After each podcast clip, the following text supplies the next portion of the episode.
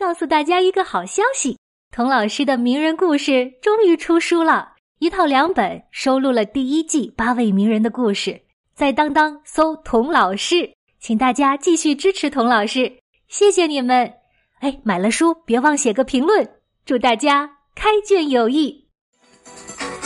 大人物小故事，小少年大梦想，欢迎来到童老师课堂的《奇葩名人录》。你好，我是童老师。读博士的吴建雄是怎么找到他的研究方向，抓到属于自己的兔子的呢？上集说过，读书到博士已经是最高学历到头了，但是学习是永无止境的。吴建雄读博士的前两年呐，仍然以学习为主，跟同学们一块儿听老师讲课。读完第一年，他的成绩非常好。就向学校申请了奖学金，从此啊就不再需要叔叔和爸爸供他上学了。第二年的课上完以后，吴建雄顺利的通过了博士资格考试，可以正式开始准备他的博士论文了。写博士论文做研究，首先要定一个研究方向，还要找一个指导他的教授。这两件事听起来很轻巧，其实啊很难。不知多少博士生因为选错了研究方向。或者呢，找了一个不合适的指导教授，好多年都出不了成果，通不过答辩，白白浪费了时间。可是吴建雄在这两方面都非常幸运。首先说说他选的研究方向。上集我提到过，吴建雄运气特别好，正好碰上了一个原子核物理空前发展的好时代。就在一九三八年，吴建雄读博士的第二年，物理界发生了一件。地动山摇的大事，那就是发现了铀原子核的分裂，通往原子核神秘世界的大门第一次被科学家撞开了，一个美丽新世界等待着像吴建雄这样的年轻物理学家去探索。于是呢，吴建雄就把自己研究的目光锁定在研究铀原子核分裂的产物上。原子核分裂这个发现为什么这么重大呢？要回答这个问题啊，必须追本溯源，从头说起。今天呢，童老师就试着分三集，用接近光速的速度给你讲讲极简原子物理史。嗨，其实也没有那么快啦，啊，顶多是接近声速。好了好了，呃，不多废话了，我们现在开始。我们生活的这个地球，这个太阳系、银河系。本星系群乃至整个宇宙是由什么组成的呢？说起来只有两种东西：物质和能量。那物质又是由什么构成的呢？春秋末期的墨子就提出过物质微粒说。他说呀，物质的微粒叫端，就是末端、尖端的端。端就是。不能再分割，小的不能再小的质点。同时呢，在地球的另一边，古希腊的哲学家德谟克利特把这个不能再分割的质点称作原子。不论叫端也好，原子也罢，古代的大哲学家在追溯事物本源的时候，已经思考到非常细小微观的层面了。到了战国时代。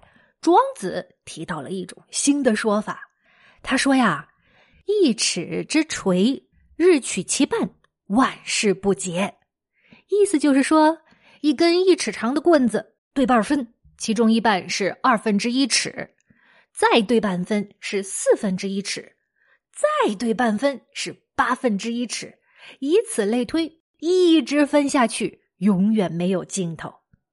也就是说呀。庄子认为一个东西是可以无限平分下去的，所以他跟墨子想的不一样。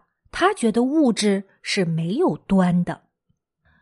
那物质到底是可以无限分裂下去，还是分裂到一定程度就分不下去了，有了个端呢？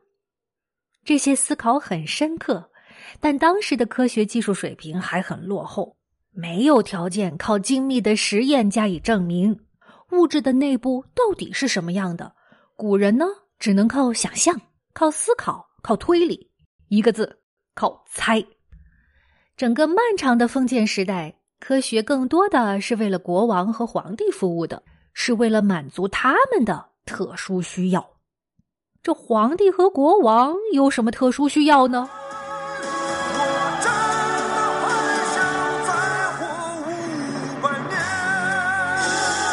对了，他们想要长生不老，万岁万岁万万岁！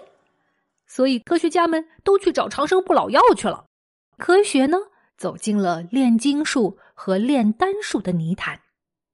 不仅如此啊，科学还受到封建神学的束缚，图书馆和科学院都搬进了教堂和寺庙里。当时西方最聪明的头脑都不去研究自然，研究我们身边的世界了。而一头扎进了宗教和精神的世界里，他们那是研究的不再是原子是否存在呀，物质是不是无限可分呢？他们研究的是一个针尖里能住上几个天使，以及天使们到底吃些什么东西。就这样，刚刚萌芽的原子学说就被遗忘了。这一忘就是两千年，一直要到十八世纪。西方经历了文艺复兴和启蒙运动，迎来了工业革命，科学迅速发展，人们才重新把目光从神界收回来，投到人类生活的世界，开始进行大量的化学、物理、生物、医学实验。通过一次一次又一次的实验，科学家们总结出了两条化学反应的规律。第一条规律叫质量守恒定律。这条规律说的是呀，化学反应前原料的质量和反应后生成物的质量是一样的。我们拿珍珠奶茶做例子吧。如果你往八十克的奶茶里加了二十克的珍珠，得到的珍珠奶茶质量是多少呢？没错，一定是八十加二十等于一百，不会是九十九，也不会是一百零一。这就是质量守恒定律。第二个定律呢，叫定比定律，比就是比例的比。这个定律说的是，每种化合物都有一定的组成元素，这些元素的质量比例是不变的。再用珍珠奶茶为例子，珍珠和奶茶的质量比是二十比八十。那不管你是做一杯珍珠奶茶，还是一桶珍珠奶茶。珍珠和奶茶的质量比永远是二十比八十，这就是定比定律。质量守恒和比例固定这两条定律是许许多多化学家反复观察验证过的。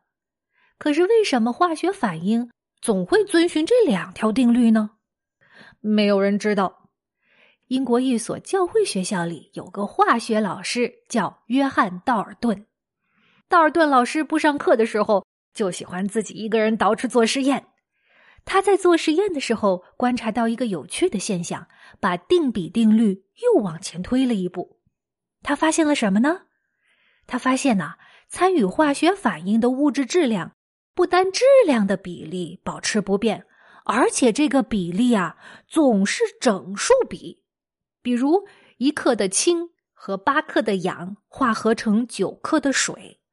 假如不按这个固定的比例，多余的氢或者氧就要剩下来，不参加化合，绝对不会出现一点五比二点三这种非整数比。道尔顿还进一步发现，当两种元素形成不止一种化合物的时候啊，如果一种元素的量是一定的，那么与它化合的另一种元素的量总是呈倍数变化的。我给你举个例子，氧和碳。可以组成两种化合物：一氧化碳和二氧化碳。一氧化碳里有一个氧，二氧化碳里呢，对，有两个氧。氧气质量的比是一比二，也是一个简单的整数比。这就是倍比定律。为什么元素间的化合总是成整数和倍数的关系呢？这也太巧合了吧！